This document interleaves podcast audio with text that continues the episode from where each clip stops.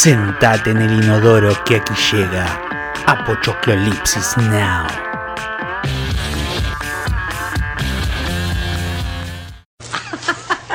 Te digo una cosa, Carmelo es increíble. Me hizo dar cuenta que soy gay, igual que él, y que toda la vida tuve vértigo en la cola. ¡Ay, no! A pesar de las personas que tienen derecho a sus propios gustos, detestan lo que haces.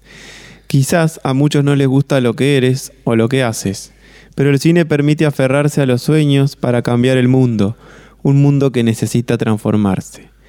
El cine toca a la gente, los hace llorar, reír, pensar y cambiar de opiniones. Y si se cambia la manera de pensar, la vida se transforma paulatinamente. Y modificar tu vida significa modificar el mundo. No solo los políticos y los científicos pueden generar transformaciones, también los artistas. Y ellos lo han hecho siempre. No hay límites en nuestras ambiciones. Todo es posible para los que sueñan, se atreven, trabajan y no se rinden. Palabras de Xavier Dolan.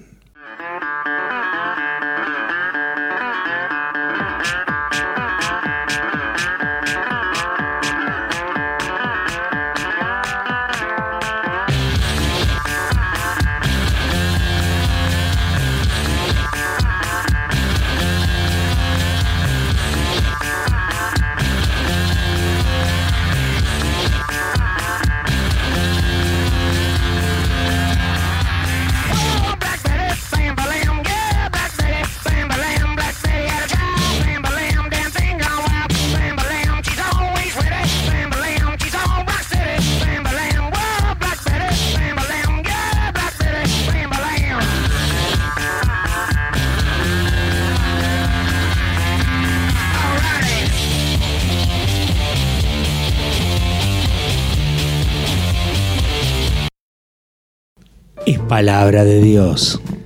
Te alabamos, Dolan. ¿Cómo lo quiero a Dolan? ¿Cómo, cómo cada vez lo quiero más? Eh, ¿Lo tenés de algún lado a Dolan? Dolan no, no. A Xavier Dolan.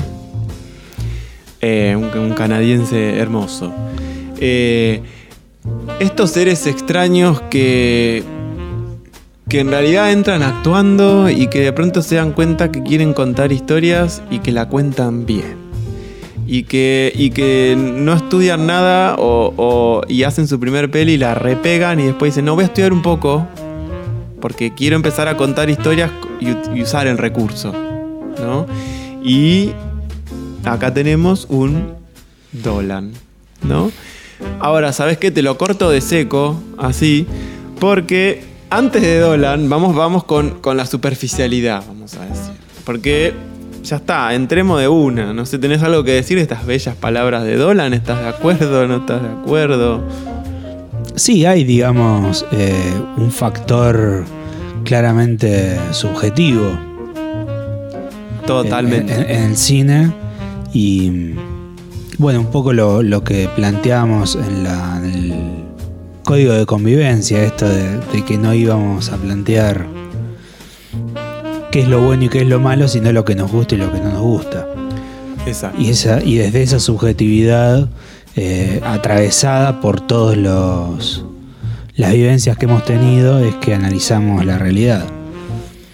Claramente, ¿no? Y bueno, es, es, es un poco, son palabras conocidas, pero es real, digamos. Él pone y dice, el cine toca a la gente. Y mirá de que no lo va a tocar, ¿no? Eh, y sus historias tocan un montón. Eh, que son para un público cada vez más específico, pero que yo invito a verlo porque ahí hay, mu- hay mucho para, para desempolvar en, en sus historias. Sí, de- hecho hasta, hasta podríamos decir que en realidad eh, no nos gusta la película, sino que lo que nos gusta es lo que la película despierta en nosotros. Claro, claro, porque algo que tenemos que convenir, que me parece que es importante, ¿sabes cuando uno empieza a dejar de decir esta peli es una porquería o no? Cuando también empezás a entender que, sinceramente, prácticamente ya está todo, ya está todo contado. O sea, ya está todo escrito, ya está todo. Lo, lo importante acá es ver cómo lo contás. O sea, ¿de cuántas formas contamos el cuento del héroe? Millones. Lo interesante es ver esa persona cómo decidió contarlo. ¿No? O sea, el sueño del héroe es buscando a Nemo, es, es laberinto, es rescatando al soldado Ryan. Es Memento. Es memento. eh, y, y lo simpático es ver esa persona cómo decidió contarlo, ¿no es cierto? Con todo, con todo un gran equipo.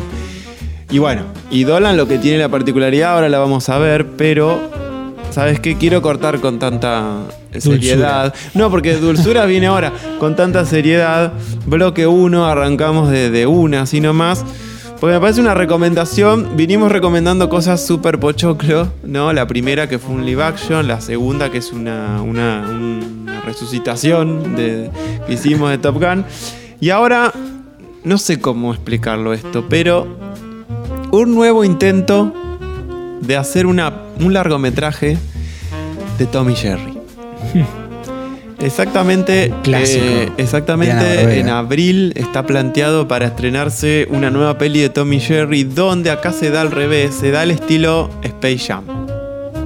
O sea, se da por hecho que existen, eh, que existen los dibujos animados y conviven con los seres humanos, ¿no? La historia es bastante común a la de Tommy Jerry, con actores muy conocidos, como se intentó hacer con la peli de los Muppets y toda la situación.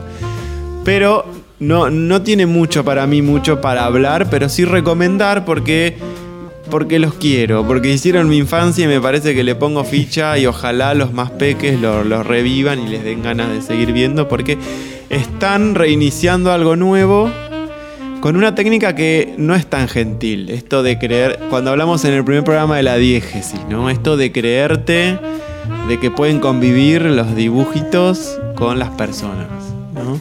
Hubo un solo intento para mí y que la repegaron con eso, que fue... em, ¿Quién es quién secuestró a Roger Rabbit? ¿Se llama? ¿O quién mató a Roger Rabbit?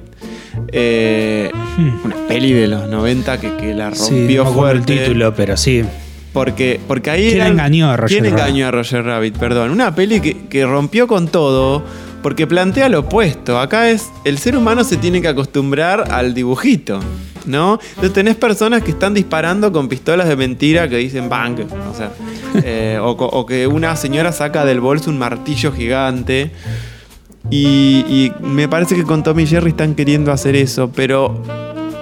A veces hay que aclarar algo. Uno ve un tráiler de algo que se va a estrenar de acá, no sé, cinco meses. Y no se guíen por eso, ¿eh? porque probablemente material que agarraron de la peli que está para vendértela, pero es material sin terminar. Yo, por lo que vi en el tráiler, para mí esa peli le faltan muchos retoques, pero lo largaron igual para que te enganches. Pero hay algo raro ahí en el gato y el ratón, como medio 2D, medio dibujado, raro. Están viendo la reacción para modificarlo, como pasó hace dos años con Sonic, cuando se hizo la versión live action de Sonic. Sí, que fue. eh, Fue tan feo el, el porco spin que armaron que mirá lo que, volver logran a los, hacer la película. lo que logran los fans de que la vuelvan a hacer. A propósito largaron el tráiler un año antes, ¿no?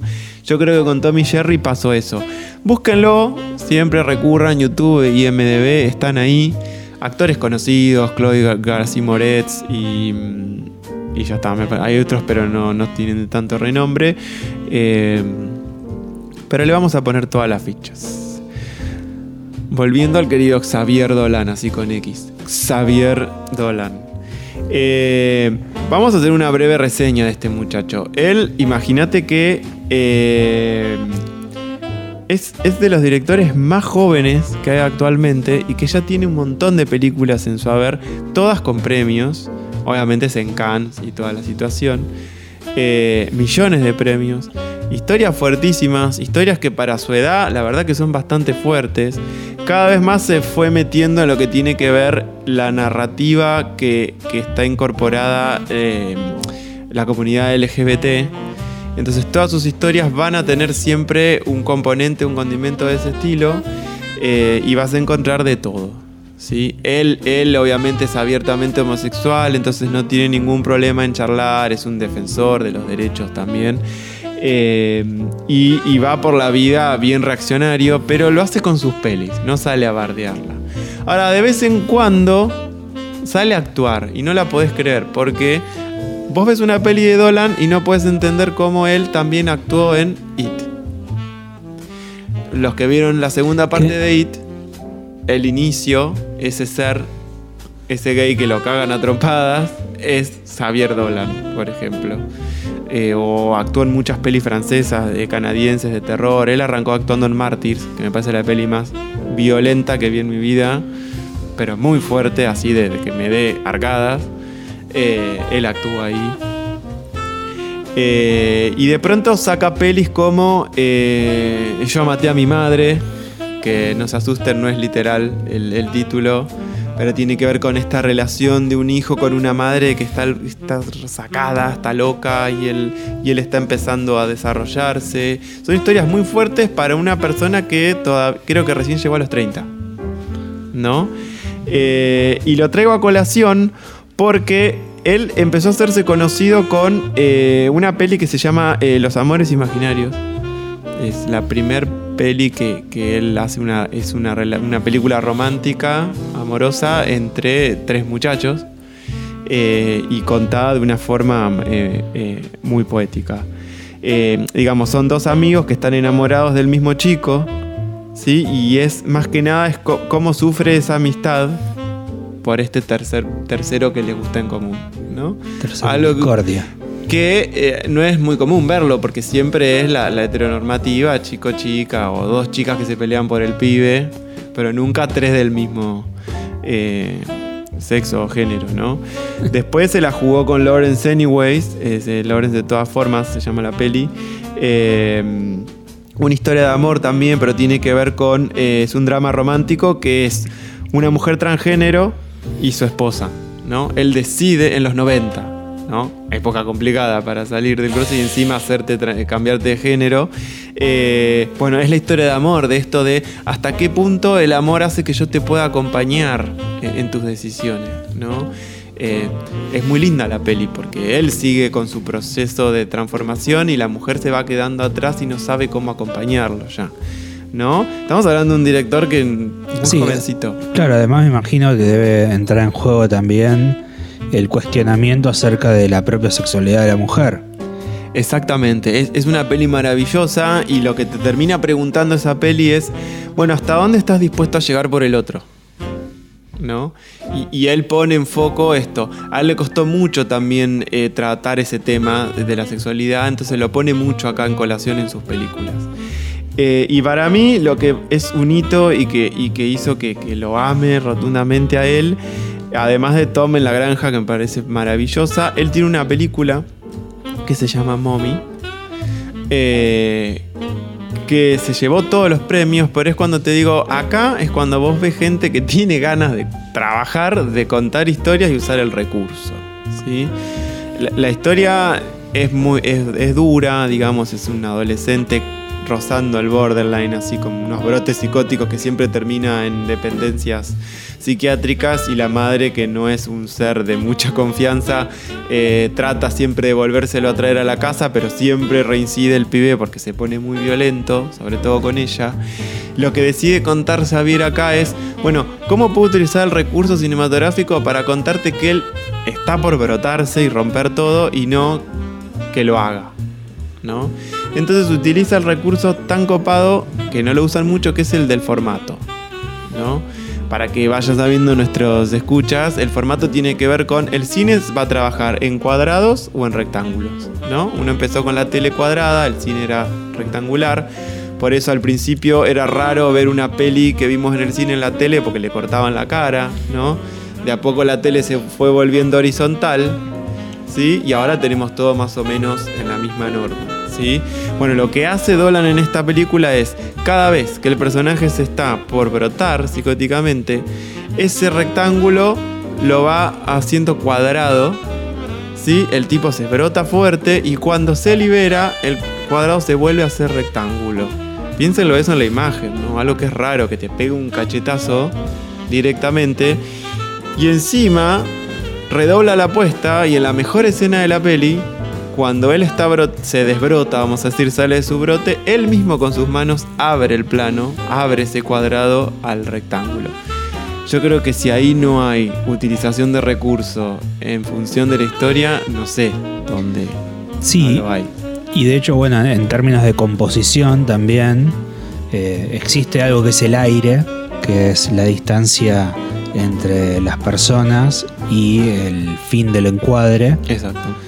Y también cuando nosotros vemos un- una composición, un plano en donde el personaje prácticamente no tiene aire, está pegado a los bordes, nos da una sensación de encierro, de claustrofobia.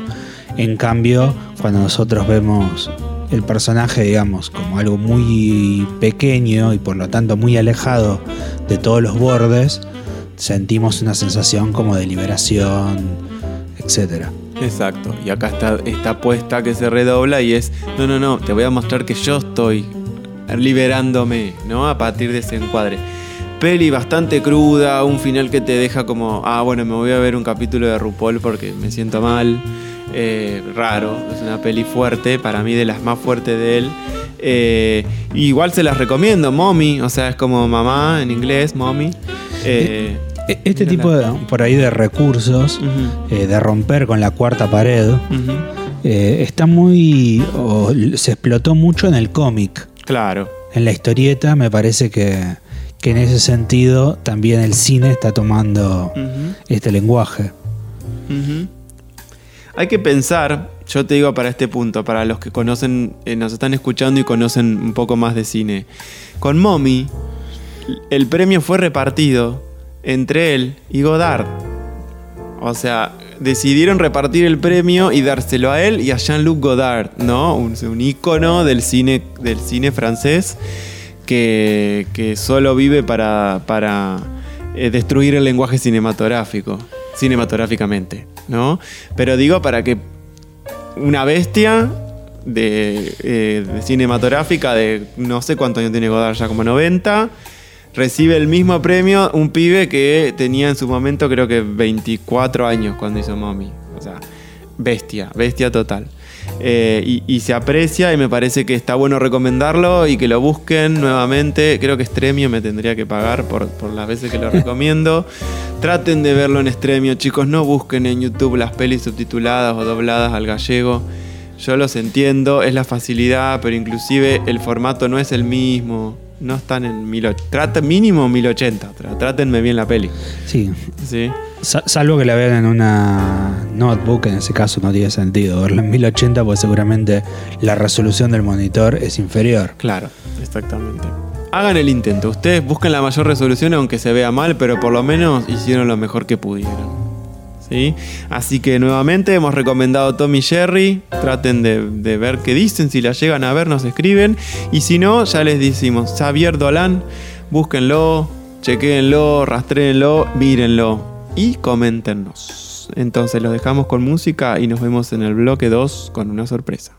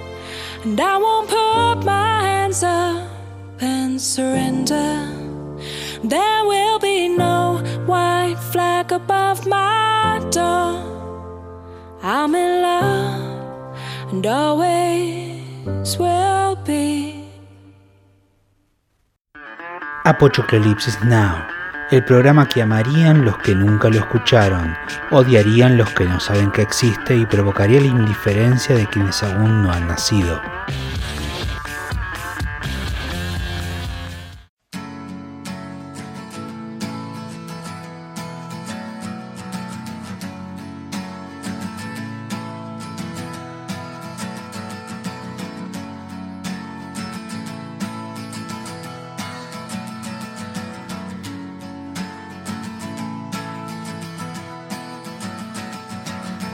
Today is gonna be the day that they're gonna throw it back to you.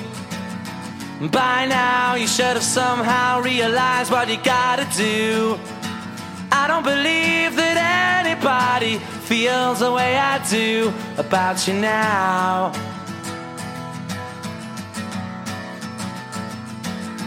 Backbeat, the word is on the street that the fire in your heart is out.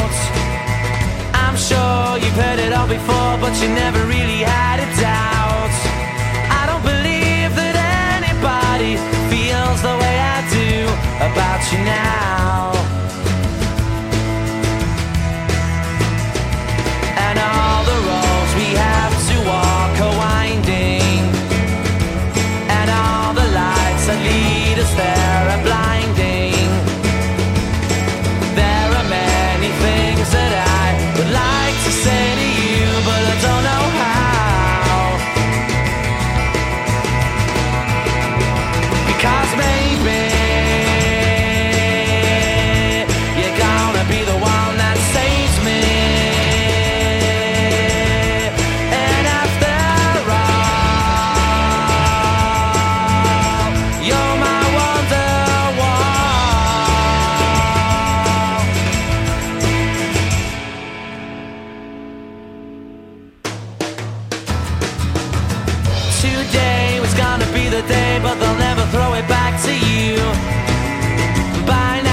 Should have somehow realized what you're not to do. I don't believe that anybody feels the way I do about you now. And all the roads that lead you there were winding.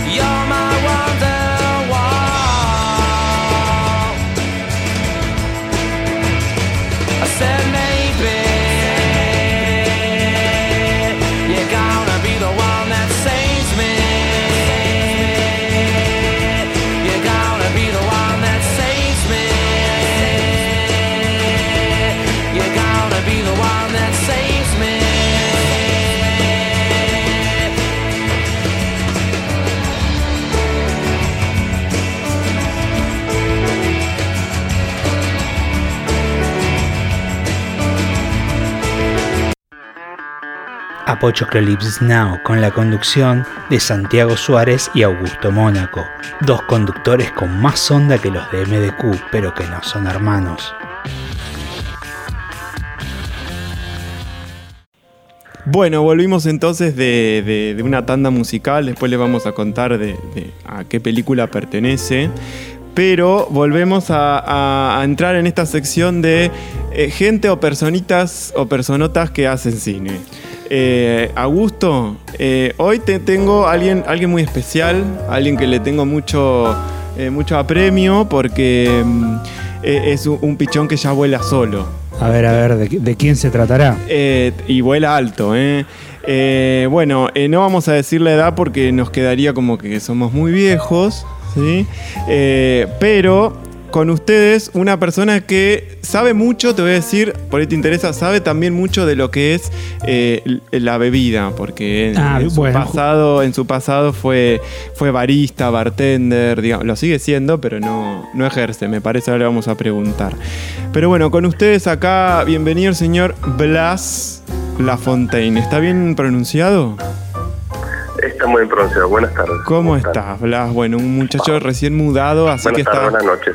Está, está como con, con la carga, cargando la batería, digamos. Así que vamos a, no- a bajar nosotros los decibeles. Blas, ¿cómo, cómo andás?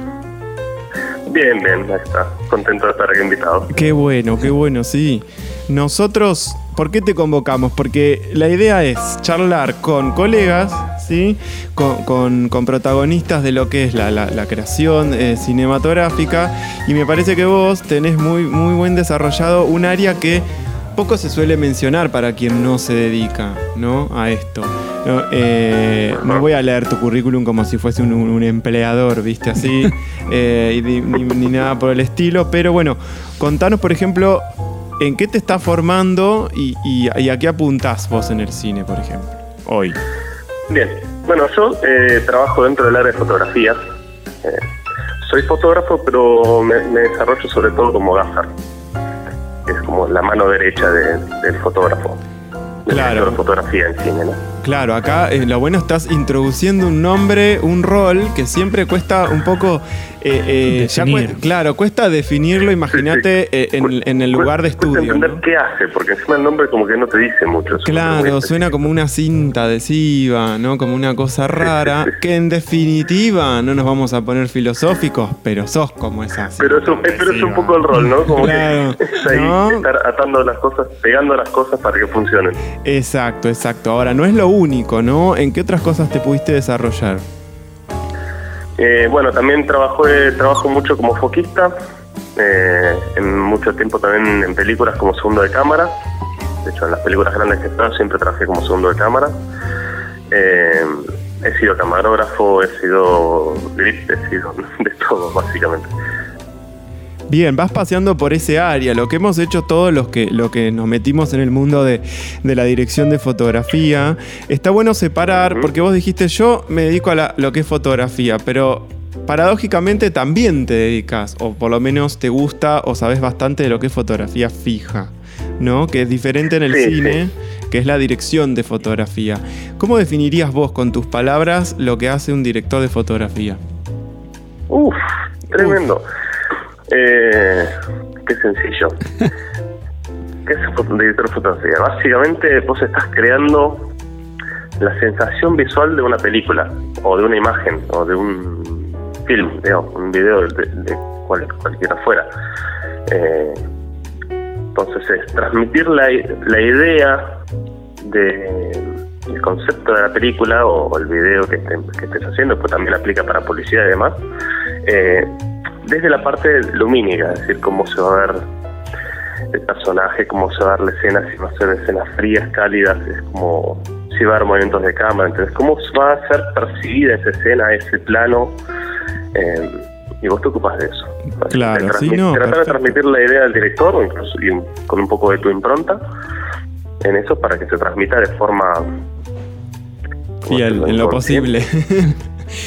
bueno, mira. Escribirla con luz, sería. Claro, claro. Pintar con luz, diría eh, gente. Exacto. Eh, lo, lo importante igual es que vos vas, vas sumando a este rompecabezas que estamos armando que inició con Sol, que arrancamos con las grandes ligas, o sea, arrancamos hablando del laboratorio, ¿viste? Como que uno por ahí no conoce los roles y en ya enchufamos laboratorio, que va Pero de la mano. tranqui. Pero va de la mano con lo que es la propuesta de un DF, ¿no es cierto? ¿Vos has tenido contacto o has podido vivenciar la parte analógica de- del cine? Sí, sí, de hecho sí. Eh, es más, la primera, la primera vez que trabajé como gaffer fui para, para el último corto que se hizo en 35 en la facultad, Mira. porque había, había cerrado el laboratorio de, viste, Cinecolor, Sí. que era el laboratorio de 35 de Argentina. Entonces, eh, ese año, eh, los que tenían que filmar en 35 decidieron no hacerlo porque no tenían dónde revelar. Y bueno, y un conocido consiguió un laboratorio afuera y no sé cómo fue la historia y nos dieron todas las latas. Así que así arranqué, en 35. Bien, tuviste la posibilidad entonces de estar, de, de estar relacionado con el negativo. Porque vamos a aclarar que, que sos un, un- un ingresante a los estudios en, en los nomás hace poco, 2015, vos empezaste tu, tu formación académica, ¿no? O sea que entraste ya con un departamento técnico que te ofrecía todo menos, menos el fílmico casi, prácticamente, como que, que tenías que Y pedir mucho permiso. digital y fílmico era algo como más exclusivo. Y si vos, vos tuvieras que, que decir, mira, yo me siento cómodo acá, ¿en qué, ¿en qué dispositivo vos te sentís como DF por ahora cómodo? ¿Te gusta el fílmico pero todo bien? ¿Te tiras más al digital, al video? ¿Qué te convence? No, mira, yo a ver, eh, nunca me tocó como DF trabajar en fílmico. Eh, siento igual como que debe ser una experiencia eh, como, como un poco adrenalínica, porque nada, siempre trabajé con ahí con la imagen ya vista desde un monitor, ya digamos desde lo que veo, desde lo que previ- previsualizo a la que voy a trabajar en postproducción, como que no va a haber mucha diferencia. Claro. Em, entonces sí, obviamente estoy más cómodo con digital. Me encantaría trabajar con fílmico por un montón de cosas. este, eh, la, la poética que tiene y, bueno, texturas y demás. Claro, es una comodidad, pero desde el punto de vista de que no has tenido la posibilidad de experimentar, ¿no? El trabajo en fílmico. Eh, yo sé que lo vas a hacer, Sí. vivencialo. eh, se, lo se lo recomendamos a gente paciente y con capacidad de anticipación, ¿no? Eso es lo que siempre decimos, porque eh, el fílmico te forma en cosas que no te forma el digital. ¿eh? Eso después vamos a otro momento de discusión. eh, pero vos ya venís preparadísimo para eso. Y seguimos con el enigma, ¿no? De el gaffer, ¿no? ¿Qué, qué hace un gaffer? ¿Qué hace un gaffer? Eh, uf. Haces un poco de todo, la verdad. Porque en parte es como hablar con el, con el director de fotografía, qué es lo que tiene planeado para hacer eh, para la película.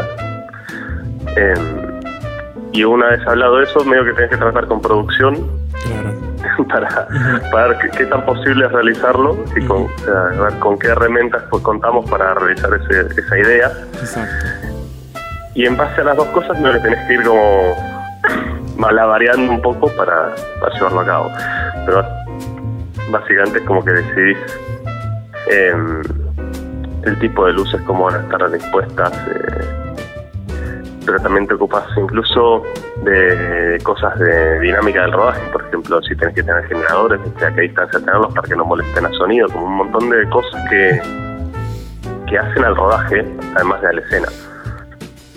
Bien, bien.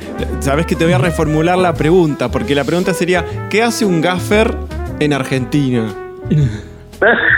No, porque Claro, vamos a meternos que el gaffer real es, es un ser que a veces hasta cobra más importancia que el DF, vamos a decir, que el de fotografía. Pero acá te Sí, volvés... del rodaje, sí. ¿Qué? Lo más cercano a MacGyver, ¿no es cierto? Un gaffer en, en Argentina.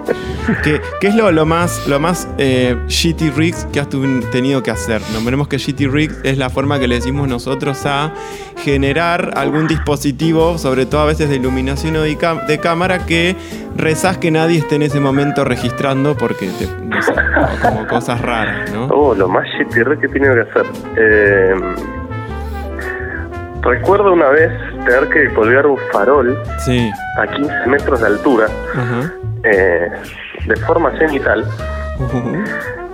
O sea, es decir, que venía como desde arriba, apuntando directamente hacia abajo.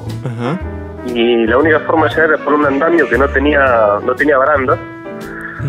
Era una luz que pesaba 25 kilos. Y, y a priori era fácil, era como ponerlo entre los andamios y, y, y listo, y quedar colgando Claro. por ahí. El tema era que los andamios tenían una distancia entre sí como de 30 centímetros, ponele. Sí. Y el farol era de 50 centímetros y no pasaba. Entonces hubo como que colgarlo por el vacío y rezar que a nadie se le resbale.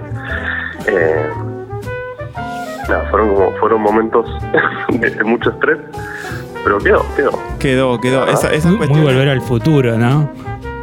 Esa sensación sí. de estar en el- la escena del reloj.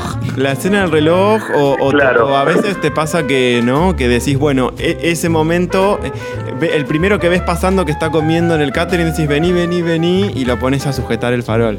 Como decís, de última ahí lo era, sujetando. era algo así. Eh, y, y a la gente que pasa por abajo que, que no se mueva. Bueno, fue un GT Rig decente, ¿no? Estamos hablando de, de- Yo he llegado a ver GT Rig de cámaras encintadas a un changuito con cinta común, de, así de plástico. Ah, no, pará. Eh, pará, pará, pará, pará. Me, me- me acabas de traer, me acabas de traer un flashback a cuando hice Ajá. un dolly con un carrito de supermercado Ajá, y una cámara de 100 mil dólares. claro. Era creo que la Claro. cosa más, más bizarra que vi. Eh, lo Exacto. peor de todo es que funcionó, eso es lo, que- lo que más me... No, es que ese es el tema, porque el GT Rig no es que termina todo mal, pero si uno viera el detrás de cámara, justamente cómo se hizo esa cosa, a veces hasta la productora no te contrata más, porque te dice, ¿qué haces? tipo, atándome esto con alambre. ¿no? Sí, o, la, o la cámara arriba de un repasador o- y, y claro. para que sea haga Exacto. un movimiento fluido tipo slider. Exacto, exacto. Nombremos mesa. para ir haciendo la jerga de- del programa. Un dolly tiene que ver con un dispositivo para eh, trasladar la cámara para hacer algún plano en movimiento, ¿no? Que tiene, que tiene ruedas y utilizaron un changuito de supermercado para generar ese movimiento, ¿no? El famoso cine guerrilla también. Pero Sí, hay mucho- cine mucho comercial que se manda unos GT Rigs eh, hermosos. En Better Call Saul hay un par de ejemplos. La serie, Sí, sí, sí. la precuela de Breaking Bad, que también andan en silla de ruedas, en una especie de dispositivo para subir, tipo ascensor, pero para subir y bajar las escaleras. Claro. Claro, claro. Claro. Bueno, eso lo Bueno, ir visto- Sí, Eso, eso lo, vi, lo vi de unos grips de acá que hacen con unos caños, Sí. eh, con un par de caños y unas ruedas de, de skate. sí. eh, y te, te montan la cámara ahí y, y con soas lo suben, lo bajan te hacen, ¿viste? te hacen un movimiento vertical de repente, no sé, de 6 metros y decís, ¿cómo hicieron esto? Claro, son los tipos estos montando toda una estructura de caño. Exacto, Eh, exacto, exacto. Eso es una función que ya, ya llamaremos a alguien que se dedica específicamente a eso. Ahora, yo tengo algo importante antes de ponernos, no sé si más o menos serios. Yo estaba leyendo acá el currículum de Blas y, y algo que tenemos que preguntar, ah, para mí muy importante, y es, ¿qué se sintió ser eléctrico en la publicidad de Marolio? O sea, porque todo el mundo canta esa canción y estamos hablando con alguien que estuvo ahí con los faroles. Sí, sí, sí. Eh, la verdad que ah, fue, fue algo muy particular, porque la publicidad, eh, por ejemplo en el mundo de la publicidad contratan a gente que hace food styling, ¿viste? Que hace como que la comida se vea rica, pero esa comida no se puede comer, digamos. Claro, sí, sí, sí. En esta publicidad, no sé qué, no sé qué pasó, si, si hubo un error de comunicación o qué, no contrataron styling, sino que contrataron un chef para que vaya y cocine comida rica. Ajá. Así que básicamente la publicidad de Marolio, Marolio fue la publicidad en la que mejor comí en toda mi vida porque, claro, los platos cuando vos los preparás, que la gente quizás no sabe, que es que la comida con el calor se, se, se oxida y no se ve bien, se ve como fea, se ve amarronada, se ve rara en cámara. Está riquísimo, pero se ve raro. Entonces, ¿qué pasaba? El tipo tenía que cada 5 o 10 minutos como que hacer un plato nuevo porque el que había hecho para la toma se había puesto feo y daba feo, entonces había que como que hacer otro. Y bueno, iban pasando platos así, sí que comí guiso de lenteja, ensalada, comí lo que se te, lo que se te ocurra.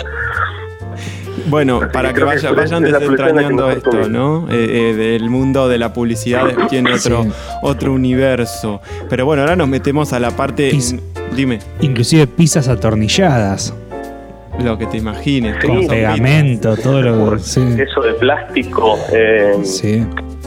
Sí, en las épocas de oro de que había. me causa que- mucha gracia la- las Sí. botellas, ¿viste? Las botellas con tantas aspiradas que es todo vaselina que le tiran. Claro, es vaselina o laca también. Para poner también. en las épocas de que oro de, para, que, para que esté fría. de que había plata y se ponía, por ejemplo, las propagandas de yogur se hacían con cantidades industriales, tamaño lavarropa, ya lo contaremos en otro momento, pero bueno, ahora no. Y bueno, así le fue, así que tenemos un sobreviviente de la publicidad de Marolio, alguien que pudo escuchar el tema muchas veces y ahí está el origen. Ahora, volviendo un poquito para atrás, eh, vos no sos oriundo de Capital, ¿dónde, dónde viviste tus primeros años? Y yo, eh, yo soy originariamente de Azul, provincia de Buenos Aires. Bien, acá casi vecino, digamos, Sí. de, de Lobería, ahí cerca de Tandil. Eh, Exactamente. y cuando vos estabas allá, por ejemplo, ¿qué, ¿te acordás cuál es el, el producto o el proyecto que vos viste y se prendió ese primer Fresnel mental y dijiste, ah, esto me parece, que es lo que quiero? Bueno, vos sabés que es gracioso, porque yo originalmente, lo primero que vi que dije, ok, quiero, qué bueno estaría trabajar en esto, y fue Misión Imposible 2, porque veía, veía las cosas que hacían en, en la película y yo, qué loco trabajar acá. Y originalmente yo quería ser actor, con, esa, con ese primer bichito. Me estoy riendo por adentro, ¿eh? Porque te veo, te veo haciendo escenas de acción. Sí. Bueno, pero eso me te re, despertó. me re veía andando en moto y Sostenido por una tanza. Sí, siendo muy canchero, así como Tom Cruise. Era, Claro. era, era mi objetivo en la vida, ser, ser muy canchero y que me filmen. Exacto. Es un buen, un buen Bueno, trabajo ese- ese hacer es el canchero y que te. Ese es el puntapié, digamos, Eh, que está bueno, porque encima increíble. ingresaste después a un espacio académico donde, vamos a decir la verdad, ¿Cómo? que después te metiste en el mundo del cine desde lo académico a un espacio que ha costado que uno diga, miré Misión Imposible 2 y no lo diga como por debajo, ¿viste? Como que Claro. era raro decir eso. Y me parece que para mí lo que me encanta de Blas que es uno de los que él mantiene y ahora le voy a preguntar porque él me mandó una lista, pero ya tirando de que le gusta Misión Imposible 2, se sorprenderían si dijera otra cosa, me parece que, que- que él se basa. Pero, ¿cuáles son tus referentes de directores? De directores, y ahí me gusta muchísimo Tarantino, Sí. muchísimo Guy Ritchie, eh, que es más conocido por las películas de Sherlock Holmes, pero me gusta más como sus primeros trabajos. Vale, lo último que hizo no está tan mal. Y le hizo Aladdin, ¿Cómo? ya está, punto. ¿no? Sigamos para adelante. Hizo la versión live action de Aladdin. Qué bueno, charlaremos en otro momento. Está mal, pero no Con tan Will mal. Smith. Sí, con Will Smith y toda la cuestión. De y es un genio. Cuac. Che, Em, bien. Después, no sé, Coppola me gusta mucho, Bien. eh, así como directores. Y bueno, yo en los últimos años, eh, y que por suerte ahora ha sido reconocido, me, me- me ha gustado mucho el cine core- surcoreano y esas cosas, pero no, no te lo mandé porque digo, me, me iba a meter en un nicho muy extenso. No, bueno, pero es un gran nicho, digamos. Eh, sí, Sí. sí, en tu lista me pusiste uno que, que- que no me lo nombraste, pero me estoy decepcionando porque para mí es como, era- es como mi, lo que hay que mirar antes de dormir, que es Miyazaki, ¿no? Sí, ¿Qué te pasa con Miyazaki? Contame. Como que Miyazaki me cuesta escribir, eh, describirlo porque a, a mí el, el cine de animación es una cosa que me, me encanta. Para verlo, no, no, la verdad que no haría animación nunca en mi vida porque es una cosa que requiere una paciencia. Eh, pero a mí me, me gusta muchísimo y yo siento como que Miyazaki tiene un estilo que me me habla más a, a mí más allá del idioma. No sé si se sí. entiende. sí, sí, sí. Sí, Es como que la forma de narrar con, con el tipo de animación que tiene para y la forma de narrar que tiene es como que no necesitas entender el idioma para entender el mensaje, como que te habla muy hacia el... te genera algo interno que me es difícil de explicar y me, me, me encanta. Lo recomendaste. que hace poco Sí. eh, hice un experimento, Ujú. tenía- te- estaba manejando una teoría con esto y quería hacer el experimento. Eh, yo tengo la particularidad de ser tío, tengo 14 sobrinos, con lo cual Mm. tengo muchos, muchos infantes para experimentar cosas de este estilo. Eh, y, y le puse a una de mis sobrinas eh, mi vecino Totoro, es una de las Claro. películas de Miyazaki, Sí. y la puse, la puse en japonés y sin subtítulos, así, crudo, nete crudo. Ajá. Y no solo entendió la película, Sí.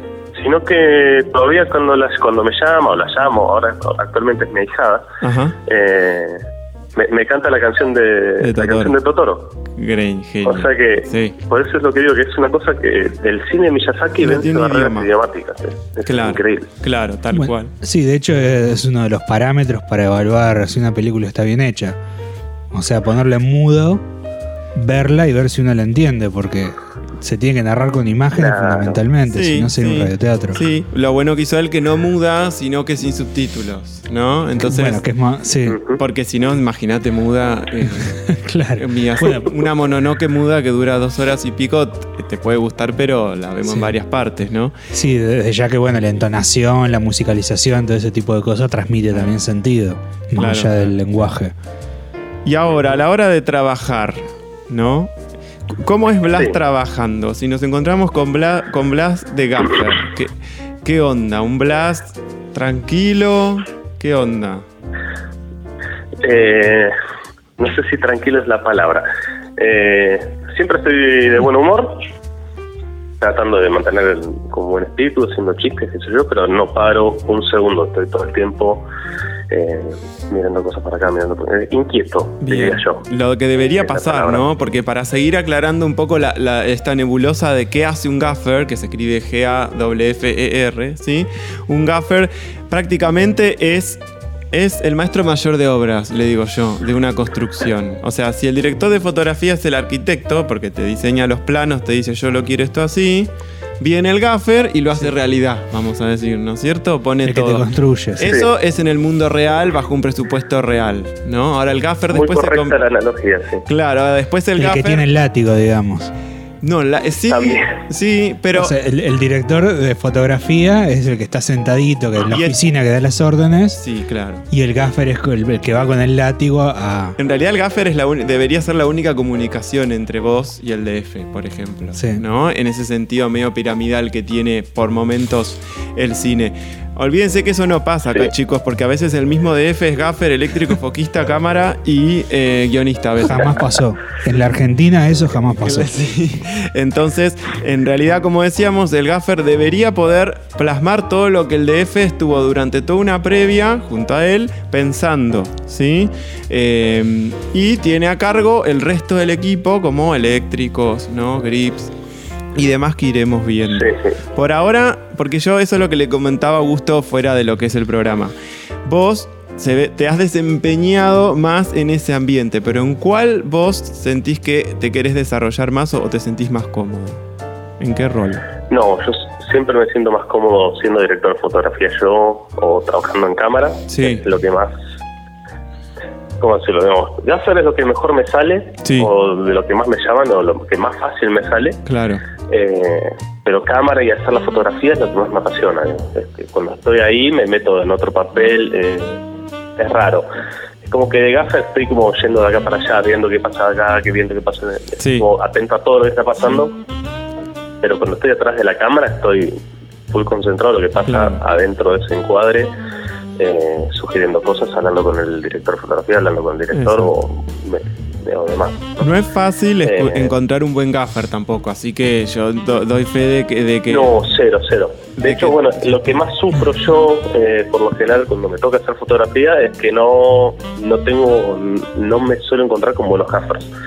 Eh, suena mal decirlo así, ¿no? Pero como que no encuentro un gaffer que me dé tanta confianza. Claro, Eh, claro, son relaciones muy siento que yo- cercanas, que yo, sí doy eh, esa confianza. Claro. Me faltaría un blas.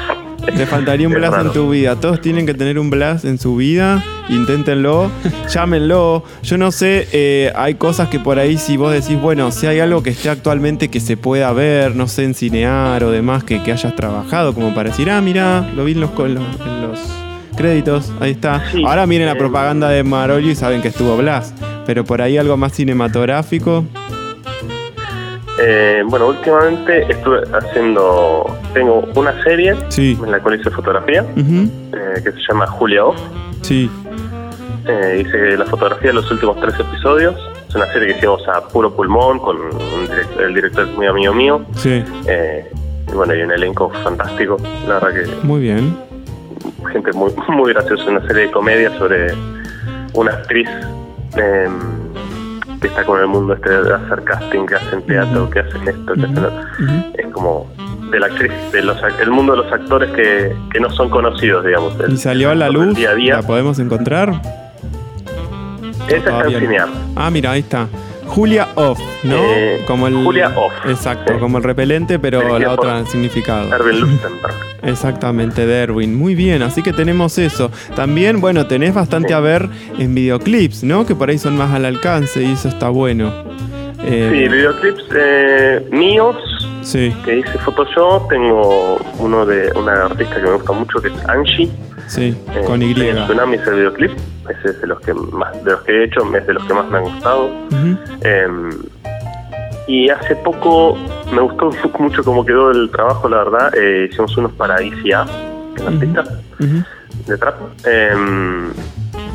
Que son Mordiendo el Bozal y el otro era la primera vez que te veo.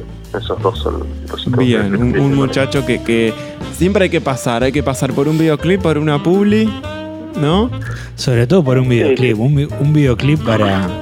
Yo creo que ahí es licencia para todo. Sí. De- dentro de todo, dentro de todos los géneros, digamos, el videoclip es el quizá el que permite Sí, más que te da más libertades, porque eh, la narración, como, como no hay una historia lineal que haya que contar, como que te da más libertad para crear imágenes lindas eh, que cuenten, un, cuenten una historia, pero sin tener que tener precauciones, no sé, con un producto, con un cliente, o si se va a entender, no se va a entender. Es como que te da esas libertades de que, sí, entenderse se entiende, la verdad que no, no hace falta ser muy Exacto. estrictos con un guion o algo así. Exacto. Bueno, por último, eh, yo lo conozco a Blas, pero no por el lado del laburo. Debo confesar que nunca trabajamos juntos a nivel así profesional de- con cine, pero estamos de la mano del lado de la docencia, ¿no? Entonces juntos eh, me parece que eh, ha- hacemos un- una buena dupla y él tiene una buena llegada al estudiantado. No lo quiero retar en vivo, pero me gustaría verlo recibirse pronto. Ahora, eh, ¿eso qué tiene que ver? Que le vamos-. Claro, le vamos a preguntar a él, ¿no? El, el tema en el cine, cuando uno entra a estudiar, a veces se ve en que uno tiene que decidir entre filmo 300 millones de cosas y, por ahí relego alguna materia, pero todo se puede al mismo tiempo, ¿no? Eh, a mí se me ha complicado todo. Con todo se puede, la verdad. Eh, sé que hay gente que lo ha hecho. eh, yo no, no los entiendo. Son gente sobrehumana. Sí. A mí lo que me pasa es que, bueno, estudiar me encanta, pero filmar te genera una satisfacción Claro. de un placer tan inmediato que es, es difícil decir que no, no, tengo que. No, no puedo ir al rodaje porque es tal y tal cosa. Exacto, exacto, exacto. O sea, Eh, no, no sí, por no estudiar o cuando- atrasarte. Cuando vivís de eso también se complica. Claro, exactamente, ahí va la pregunta, ¿no? Porque uno va a priorizar y decir, bueno, yo sigo formándome, pero donde encuentro un nicho en el que puedo meterme de a poco, porque el tema del cine es una cuestión de trabajar, de dejarte ver, de pasar la voz, de, de toda la cuestión. Y una vez que tomas nombre y te llaman, uno le cuesta, ¿no? Decir después, no, sabes que este rodaje no, porque tengo que rendir el pensamiento contemporáneo, ¿no? Eh, Claro, y sobre todo porque, porque como es una es un rubro donde se maneja mucho el boca en boca, Sí, este, por ahí no sé, te llaman por un rodaje y dijiste que no podés porque tenés que rendir no sé qué, entonces ese tipo ya no te llamó por eso y, y después cuando le surge otra cosa no te va a llamar porque ya no trabajaste esa vez. No sé, exacto, una cuestión de... Como que se genera. De voces, de boca en boca. Ujú. Bueno, entonces para despedirlo vamos a repetir que pueden, eh, si a ustedes les interesa ver, por ejemplo, porque acá la cuestión, justo el laburo que más hizo Blas, que es el de Gaffer, es un trabajo en el que no lo vamos a poder ver físicamente en un, en un, en un producto y decir, ah, qué buen Gaffer, o sea, mirá lo que se mandó. No, en algunas cosas puede que sí, pero lo que uno se queda tranquilo es que si uno no tiene preguntas muchas sobre lo que pasó ahí visualmente, el gaffer estuvo trabajando bien. Eso es, lo, esa es mi- mi, postura, ¿no es cierto? Entonces traten de ver si quieren esta serie que dijo que está en Cinear, que se llama Julia Off. ¿Sí? Del director Erwin Luchtenberg, mira cómo te lo mencioné. Eh, y Bien. si no, videoclip, como dijo él, de Angie, no con G, sino con Y, A-N-Y. Con Y. ¿Sí? Mírenlo, de pronto conocen artistas nuevos. Y, y bueno, Blas, eh, muchas gracias por esta comunicación. Eh, lindo seguir conociéndote. Y nos estamos cruzando en breve con usted. Creo. Sí, sí, no, no mu- sé. Bueno, muchas gracias por invitarme. No, por Un favor. gusto. Y bueno, Un ya, gusto. Ya saben, fíjense que, que no haya sombras eh, y ese tipo de cuestiones Claro. en la serie. Es, es básicamente mi trabajo. eh, Exacto. Ver, ver dónde, ver dónde están las sombras molestas y disfrazarlas de, sombras más agradables. Te diría que sí, que es parte de las máximas del gaffer. Estás todo el tiempo sí. capturando sombras. Eh, así que bueno, muchas gracias, señor capturador de sombras. Eh, nos estamos viendo pronto o hablando o cuando quieras, acá estamos. Y, y muchas gracias nuevamente. No, bueno, muchas gracias por la invitación y ha sido un placer. Muy, muy linda la charla. Gracias, chau, chau. Chao, chao. Bueno, ese era eh, Blas Lafontaine desde Capital, él vive allá. eh, gaffer de, de profesión, director eh, de fotografía de, de pasión. Eh, un poco intentamos comentar qué es lo que hace un gaffer. Así que, como dijimos, pueden ver su trabajo o algo que ha trabajado en Cinear con su serie Julia Off. Seguimos con más música.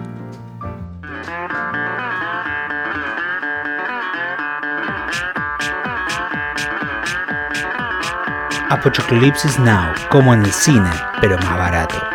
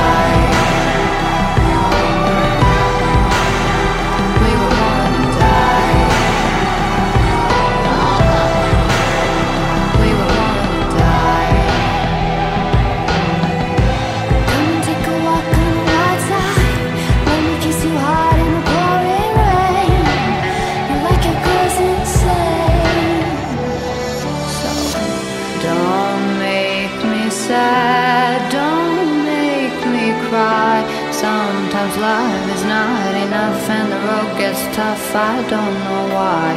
Keep making me laugh. Let's go get high. The road is long, we carry on. Try to have fun in the meantime.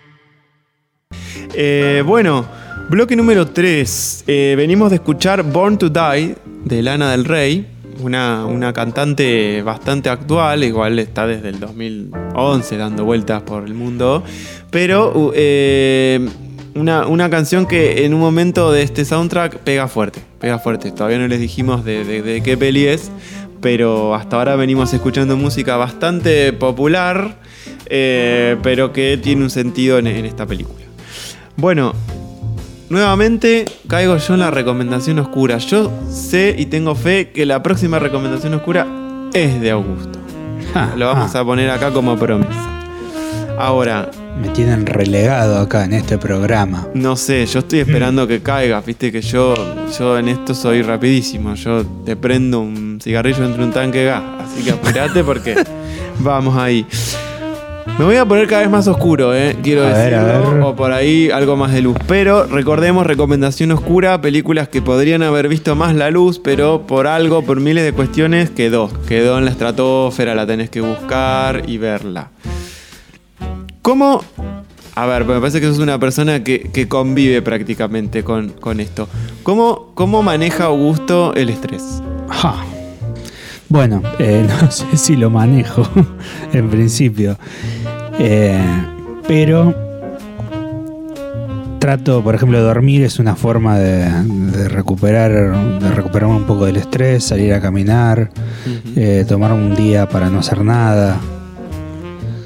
Es difícil, digamos, parar la mente, pero.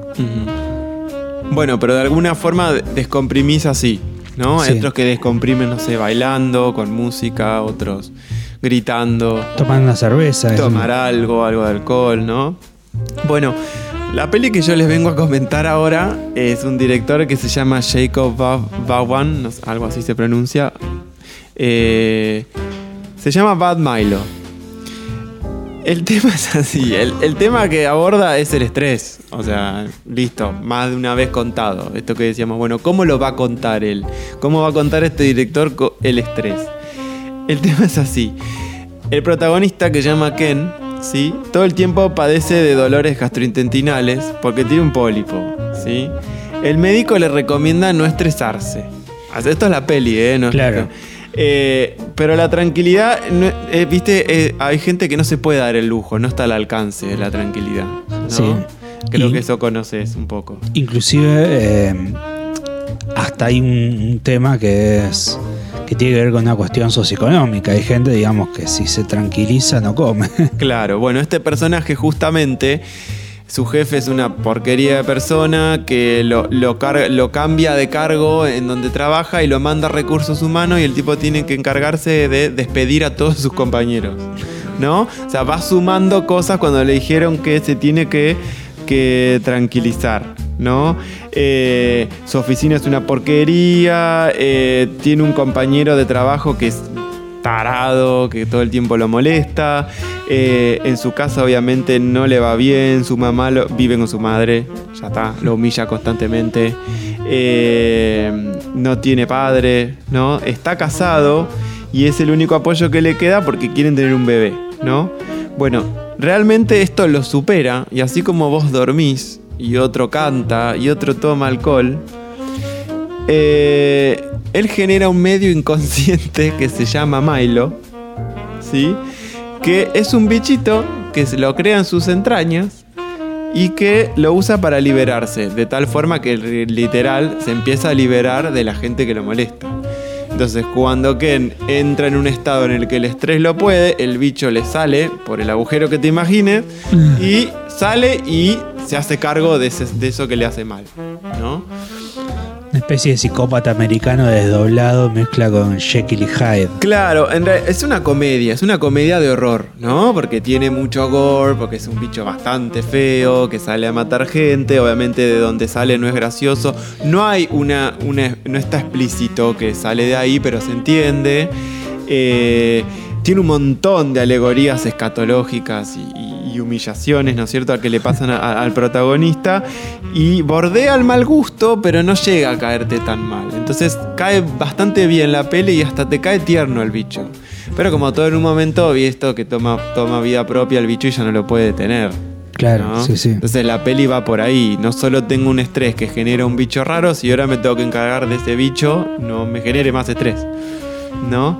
Eh, y bueno, tiene eso. Para lo que les gusta Cronenberg, tiene esa onda medio rara, viscosa de Cronenberg, pero estas comedias de horror, tipo La tiendita del horror y esas cuestiones. Muy recomendable para esas noches que no sabes qué ver, pero y tenés ganas de, explorar en cosas misteriosas, raras, eh, simpáticas. Miren Bad Milo y la va a pasar bien. Ya sabes, vos tenés suerte, vos te desestresás caminando o, o durmiendo. Pobre, este personaje lo tira de otra forma. Se le, le sale por algún lado el estrés. Por la retaguardia, exactamente.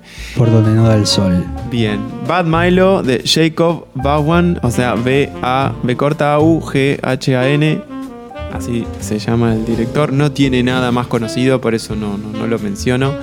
Eh, salió con esta y creo que se quedó con esta, pobre, hasta que le, le encuentren un lugar. Así que bueno, eh, los Bueno, dejamos con una canción Nos y queda volvemos. el soundtrack. Sí, sí, sí, los dejamos con una última pista de soundtrack y volvemos con eso.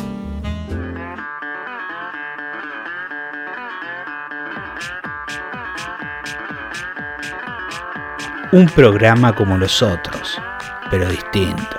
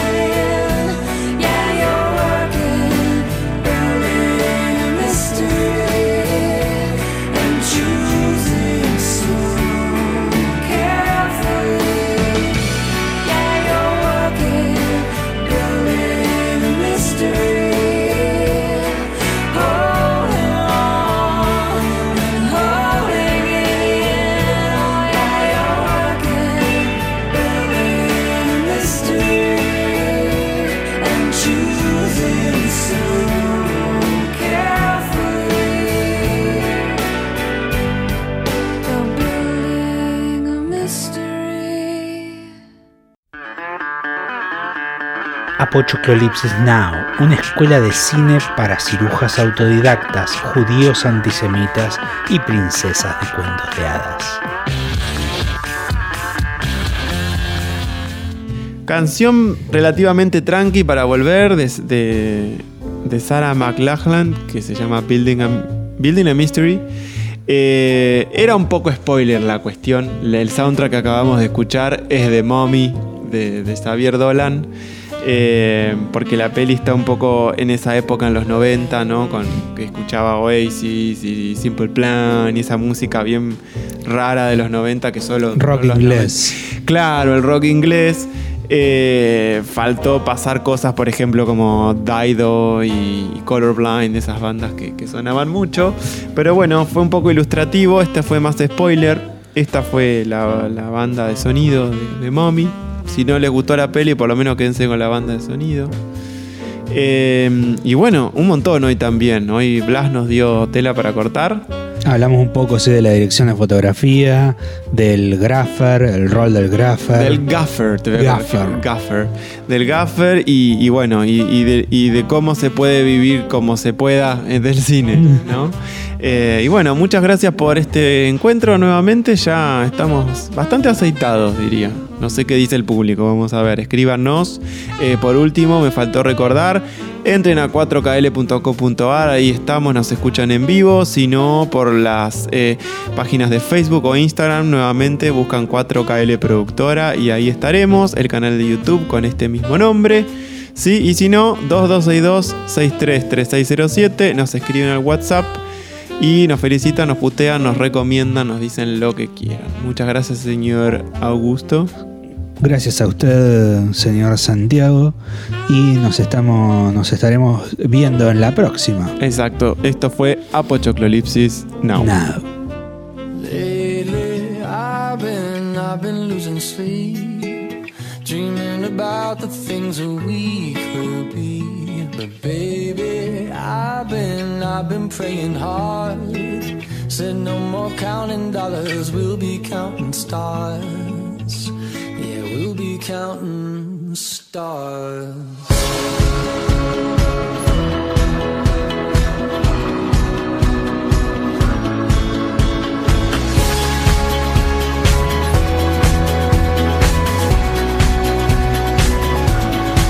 I see this life like a swinging vine. Swing my heart across the line. In my face is flashing signs. Seek it out and ye shall find. The old, but I'm not that old. Young, but I'm not that bold. And I don't think the world is sold.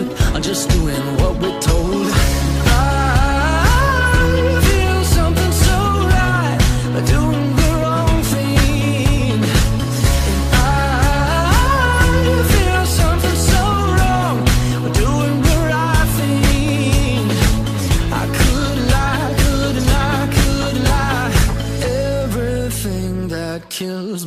Makes me feel alive. Lately, I've been, I've been losing sleep, dreaming about the